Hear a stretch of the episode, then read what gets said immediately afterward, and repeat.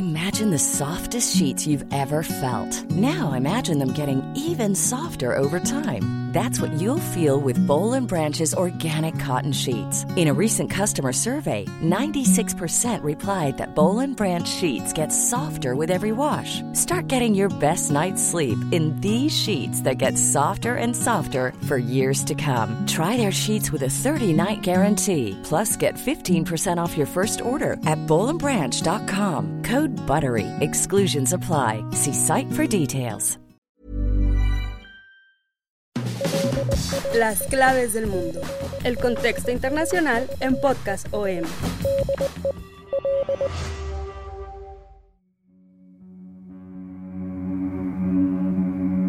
Invasiones, desastres naturales, magnicidios, inseguridad, hambre, enfermedades y muerte. Es la tierra de Haití, con una suerte de maldición que nunca ha podido ver una estabilidad política, social y humanitaria. Hoy, la nación caribeña enfrenta una serie de crisis humanitaria con la escasez de alimentos, agua y combustibles que están provocando niveles de hambre catastróficos. Hoy, la nación caribeña enfrenta una crisis de seguridad por el dominio de grupos armados y pandillas que se han hecho del control de la principal terminal de combustibles, que han atormentado a civiles, los han asesinado, los han secuestrado y los han desaparecido, y no existe ningún orden público que pueda frenarlos. Hoy, la nación caribeña enfrenta una crisis sanitaria con el resurgimiento del cólera, sin la posibilidad de recibir atención médica por los bloqueos de criminales que tampoco permiten el acceso al agua, vital para la hidratación de los enfermos. Y por si fuera poco, hoy Haití por primera vez, al menos 19.000 personas alcanzaron el nivel más elevado de inseguridad alimentaria que implica comer solo una vez al día con alimentos de mala calidad. Esta es la historia y presente de Haití, el país más pobre de América, que vive actualmente la suma de varias desgracias, hasta el punto en el que un gobierno de papel ha solicitado la intervención extranjera para paliar la crisis que hunde a esta pequeña nación. Bienvenidos a las claves del mundo, yo soy Jair Soto, coeditor de la sección de Mundo del Sol de México, y hoy vamos a hablar precisamente de una de las peores crisis que está viviendo uno de los países más pobres de América Latina, de América, el continente y también del mundo. Y para eso, presentarles nuevamente a Víctor Hugo Rico, editor de la sección de Mundo del Sol de México. Bienvenido, Vic. Gracias, Jair. Gracias, amigos, por seguir escuchándonos en este podcast de Organización Editorial Mexicana, Las Claves del Mundo y en este episodio vamos a hablar de las múltiples crisis, como bien decía Jair, de un país que ha sido olvidado no solo por décadas, sino por siglos.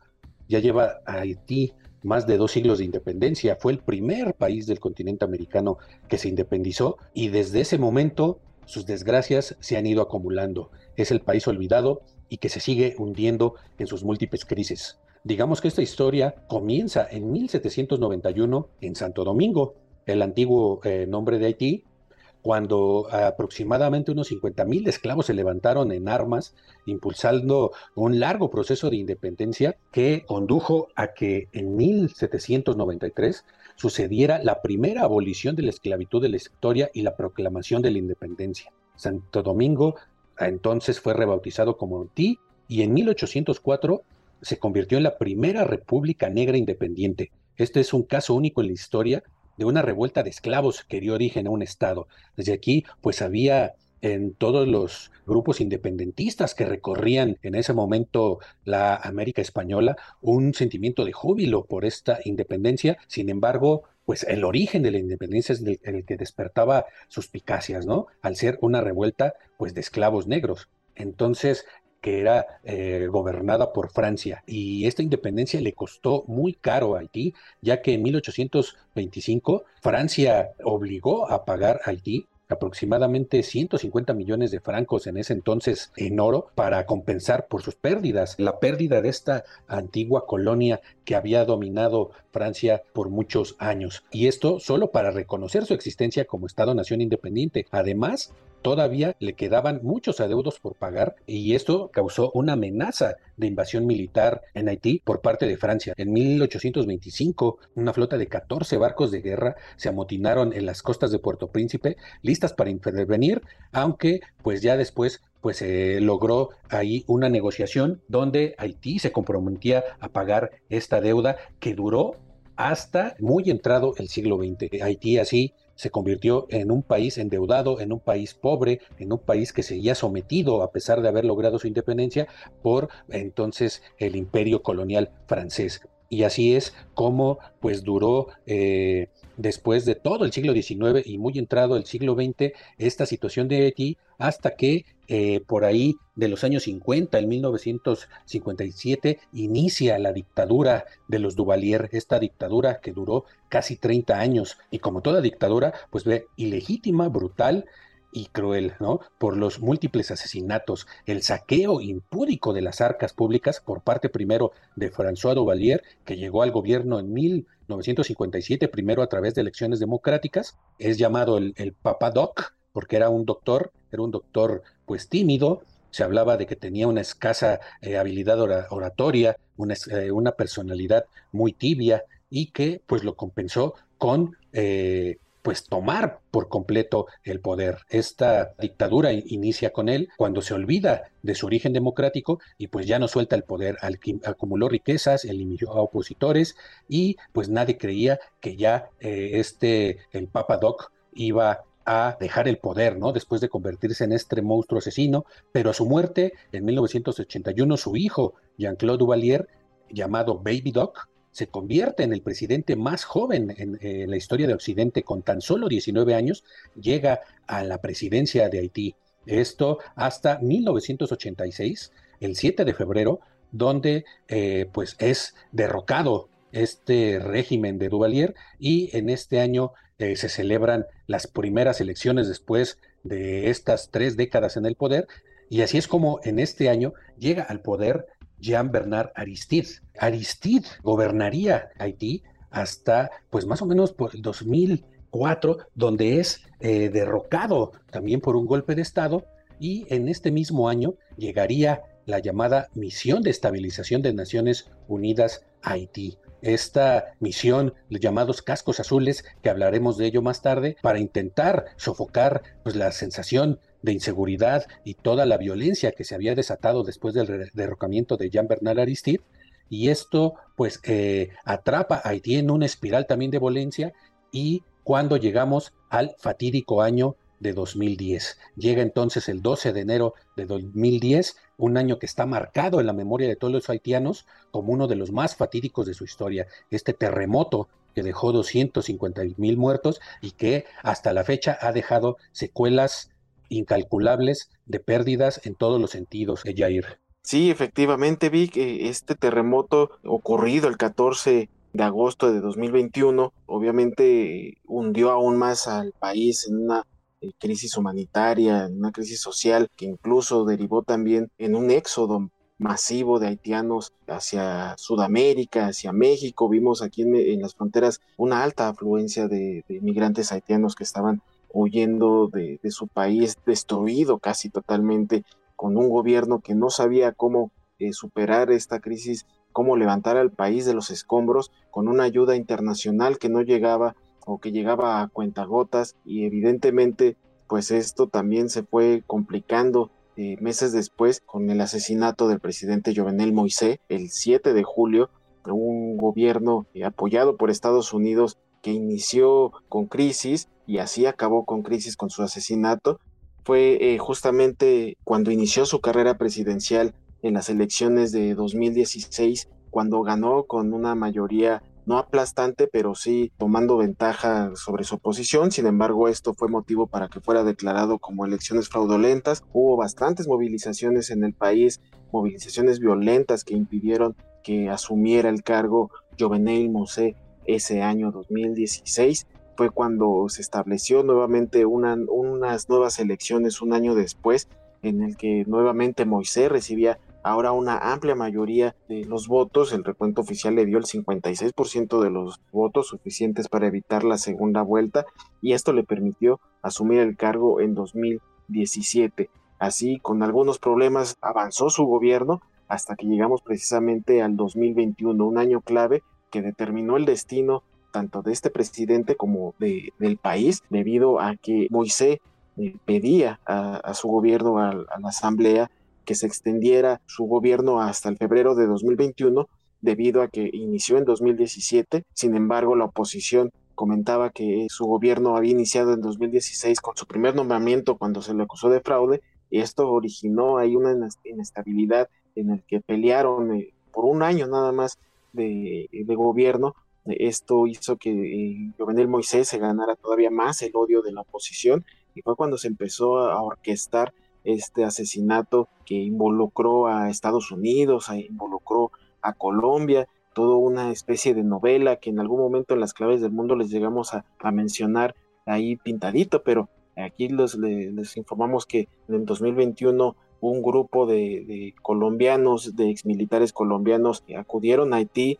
Supuestamente algunas investigaciones sugieren que este grupo llegó con las intenciones de formar parte de las guardias presidenciales o de guardias de, funcionarios haitianos. Supuestamente ellos no sabían que iban a ejecutar una orden de asesinato contra el presidente. Incluso eh, Wall Street Journal hablaba de que se les estaba pagando 3 mil dólares eh, de sueldo a estos eh, soldados colombianos para hacer sus funciones en Haití. Sin embargo, en su estancia ya en el país fueron cambiando las eventualidades de esta situación hasta el punto en el que se obligaron a, matar al presidente supuestamente, las investigaciones, y esto fue un punto en el que Haití se quebró, ya no había una manera de controlar eh, eh, un gobierno que se estaban peleando entre el mismo Jovenel Moisés y sus retractores, eh, y que actualmente hasta la fecha pues el, el, puesto de presidente pues no ha sido otorgado como tal, el quien está llevando a cabo las funciones del país es el primer ministro, entonces el punto es de que el eh, actualmente esta, este vacío de poder que existe en Haití, pues se ha ido eh, llenando por otras partes. Y estas partes son precisamente las, las pandillas, son los grupos armados que han ocupado este hueco y han controlado varias partes del país, han controlado una planta de combustible, lo llevaron a cabo después de que el primer ministro Ariel Henry, que fue nombrado el líder ahorita del país después de la muerte de Moisés, hizo un, llamado para que los precios de los combustibles aumentaran. Eh, esto debido a que el Estado, eh, él argumentaba que el Estado no tenía los recursos para solventar los subsidios a las gasolinas y esto desató una nueva ola de protestas. Los grupos criminales eh, tomaron una de las principales plantas de combustible y esto ha, acelerado también la crisis debido a que no permiten la distribución de este combustible. Eh, obviamente esto desencadena un montón de situaciones que afectan a todo el país.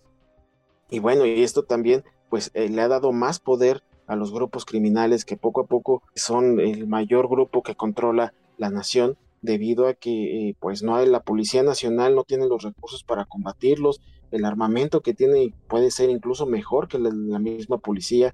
y actualmente estos eh, eh, grupos pues están llevando a cabo una ola de saqueos que está generando esta escasez de combustible, los hospitales están cerrados, esto ya está siendo, siendo considerado una catástrofe humanitaria por los funcionarios de las organizaciones de, la ONU, eh, que hablan de que ya se está viviendo una situación de desesperación. Este tema también ya llegó al Consejo de Seguridad para tratar de, tomar cartas en el asunto respecto a la violencia de, en este país. El panorama pues también se sigue afectando al saqueo de almacenes. En estos almacenes están albergando las reservas preparadas para la temporada de, de huracanes en el país. También las agencias humanitarias dicen que ya es muy peligroso trabajar en el país. Tanto la ONU como ONGs hablan de que sus grupos están siendo atacados por estos grupos criminales, eh, las embajadas también están cerrando, incluso la de México cerró en Haití temporalmente de, hasta que no haya garantías de seguridad. Y es que también hay que hablar que esta eh, coalición de, de, bandas criminales que están tomando el control, además de que están impidiendo la distribución de gasolina y diésel, también están generando caos en cuestión del transporte, ellos mismos organizan estos saqueos, hay tiroteos entre estas bandas que cada vez se vuelven más frecuentes, incluso la coordinadora de sistemas de la ONU de Haití dijo que la violencia de las bandas está aislando a la capital, que es el productor, el principal productor de alimentos, y eso está orillando también al aumento de la inseguridad alimentaria. Según la Human Rights Watch, la ola de violencia de, de pandillas está causando la muerte de cientos de personas. También se ha profundizado esta crisis humanitaria, política y de derechos humanos. Tan solo en principios de julio de 2022, después de la muerte de, de Moisés, las pandillas han asesinado y secuestrado a cientos de personas en Puerto Príncipe. Esto lo dice la ONU, quien habla que son 540 personas que fueron secuestradas, 780 personas han sido asesinadas entre enero y mayo de 2022 y en los últimos cinco meses de 2021 396 personas fueron secuestradas y 668 asesinadas. Después de la muerte de Moisés, esta coalición llamada G9 Anfani en Ali ha realizado ataques en el barrio de Nan Broilin en la zona Cité Soleil del Puerto Príncipe, la capital, con el aparente objetivo de quitarle el control eh, de esta zona a otras pandillas. Eh, estamos hablando de que la misma gente está sufriendo esta guerra de pandillas, están destruyendo sus hogares, los están quemando, la gente está huyendo, incluso los niños tienen que ser rescatados y, llevados a otros puntos porque están tratando de reclutar a menores de edad para estas bandas. También hablar que el 10 de junio una pandilla conocida como 5 segundos tomó el control del Palacio de Justicia de la capital. Los pandilleros eh, obligaron a los funcionarios judiciales a salir, eh, atacaron a un fiscal, robaron las computadoras, los escritorios, todos los bienes de, este, de, este, de estas oficinas y esto ha sido confirmado por la Asociación Nacional de Secretarios Judiciales eh, de Haití. Entonces estamos hablando de una situación en la que las pandillas están controlando Haití ya en varios ámbitos, en donde un gobierno eh, se está viendo incapaz de solventar esta situación hasta un punto en el que el primer ministro ha solicitado la intervención extranjera es un tema que se ha abordado en el Consejo de Seguridad y que no es eh, un tema tan fácil de abordar o un tema tan fácil de decidir eh, eh, para Haití. Así es, Jair. Este es un tema muy difícil porque ya hay un precedente después del derrocamiento de Aristide. llega precisamente este contingente internacional de Naciones Unidas en 2004 que salió después en el 2017, después de una serie de escándalos terribles. Por ejemplo, un informe interno de Naciones Unidas admitió que cascos azules de, provenientes de Uruguay, pero también de Chile, de Brasil y de Argentina, practicaron violaciones y, otro tipo de abusos contra pues la población haitiana, ¿no? Se habla de varios casos de, bebés, de mujeres eh, haitianas, pues que eran hijos de cascos azules, ¿no? Y las acusaciones de abusos sexuales eran ya de larga data, desde 2013 se hablaba de soldados uruguayos que habían sido condenados por haber, por haber abusado de un joven haitiano. Y después otro informe admite que fueron cascos azules de Nepal quienes introdujeron la, el cólera a Haití por negligencia. En el 2010, una epidemia que causó al menos 10.000 muertos y eh, más de 780 mil afectados. Eh, según esta investigación, una compañía de instalaciones sanitarias que operaba bajo contrato de este contingente internacional se ocupó de vaciar los eh, tanques de residuos, pues de los residuos de los mismos soldados al campo. Sin embargo, la fosa séptica que estaba llena, pues eh, hizo que el conductor volcara en el contenido de una gran cantidad de materia fecal que lo volcara hacia el río Arbonite, que, es el principal río de Haití, toda esta materia fecal lo mandan al río y pues esta, este río es el que abastecía de agua a la mayor parte, sobre todo de Puerto Príncipe, ¿no? Entonces, a la mañana siguiente, muchas personas en estas comunidades situadas río abajo se empezaron a infectar y esto provocó esta gran epidemia de cólera que es algo que en este momento es otro de los, de los grandes problemas de Haití, ¿no? Una epidemia de cólera que está otra vez azotando y que eh, las Naciones Unidas y otros eh, organismos y otras ONGs de Haití e internacionales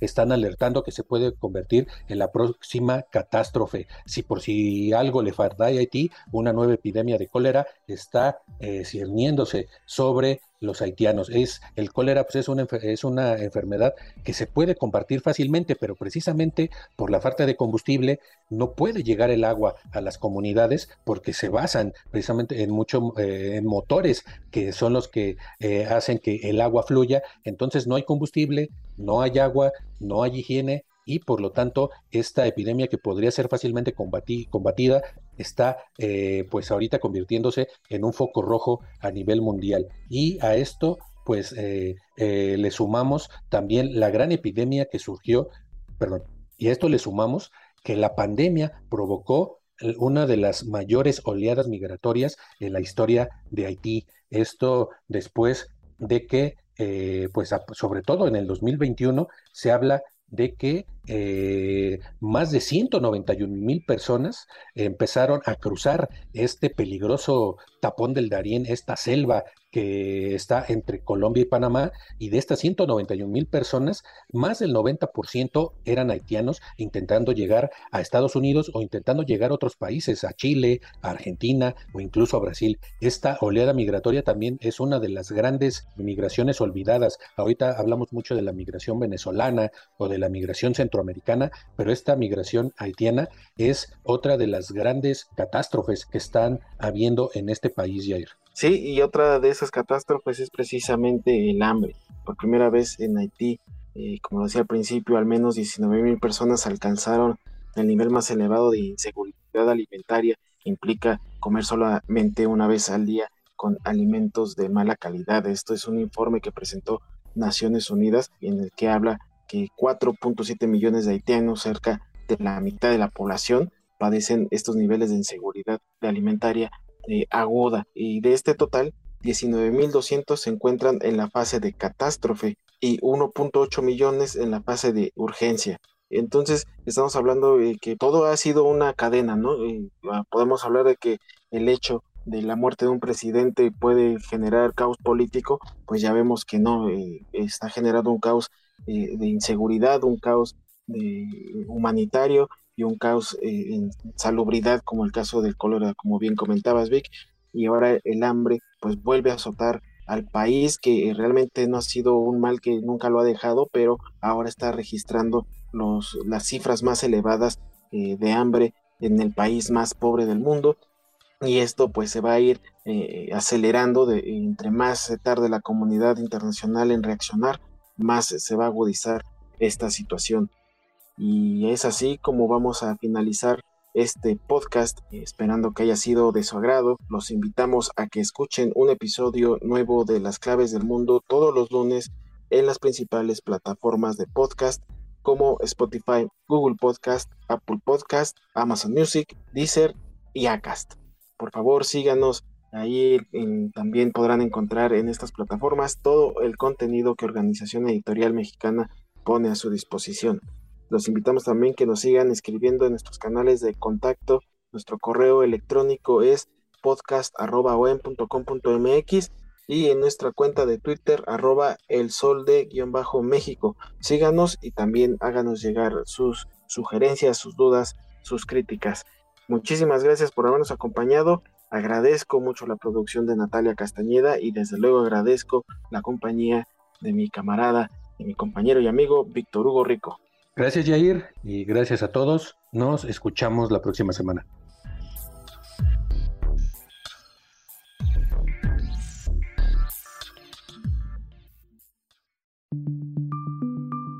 Esta es una producción de la Organización Editorial Mexicana.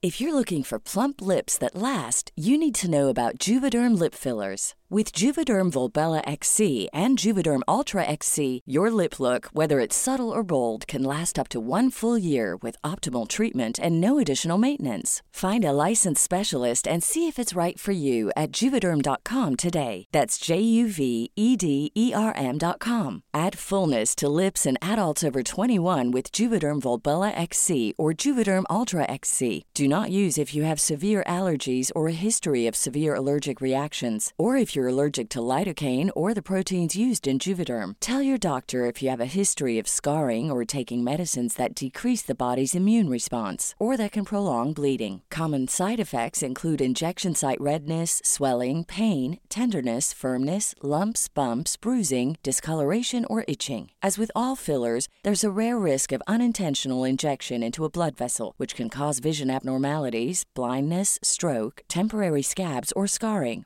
For full important safety information, visit juvederm.com.